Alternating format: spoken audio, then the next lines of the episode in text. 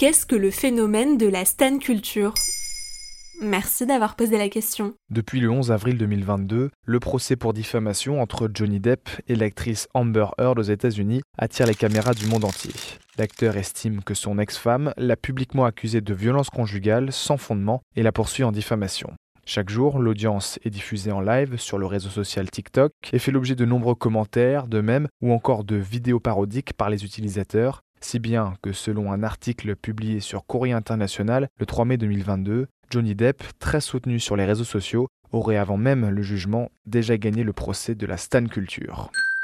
La stan culture désigne des communautés de fans extrêmement actives sur les réseaux sociaux. Elles sont très engagées dans leur passion, au point d'être parfois particulièrement virulentes contre des personnes qui font de l'ombre ou critiquent leur idole. Dans le cadre du procès Johnny Depp, la stan culture se manifeste par des vidéos accusant Amber Heard de mensonges ou encore par le hashtag Justice for Johnny Depp. Il a déjà été vu plus d'un milliard de fois à la fin du mois d'avril 2022, selon le blog américain spécialisé dans les célébrités Gawker. Comment est né le terme de stan culture? Le mot stan a été inventé et popularisé par le rappeur Eminem en 2000. C'est une contraction du nom stalker, équivalent d'un harceleur en anglais, et du mot fan. Dans une chanson issue de son album The Marshall Mathers LP, Stan est le nom donné à un fan fictif obsédé par Eminem qui finit par se suicider face aux absences de réponse du rappeur à ses lettres.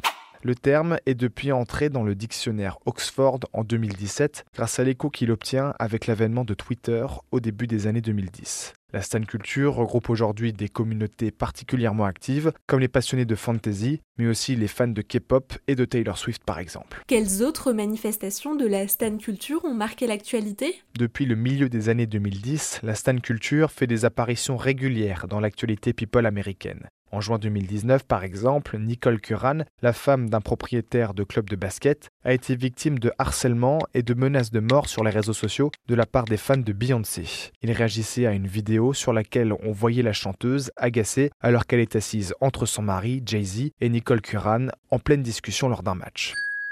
Au-delà de l'actualité people, la stan culture s'est également emparée de questions plus politiques ces dernières années, avec notamment l'activisme des fans de K-pop. Ils ont par exemple activement relayé les actions du mouvement Black Lives Matter après la mort de George Floyd en mai 2020. Un mois plus tard, en juin, les mêmes fans de K-pop ont participé au sabotage d'un meeting de campagne de Donald Trump en réservant des milliers de billets en ligne. Le candidat, qui pensait donner un discours devant 20 000 personnes, s'est finalement retrouvé devant une salle aux deux tiers vide. Voilà ce qu'est la Stan Culture.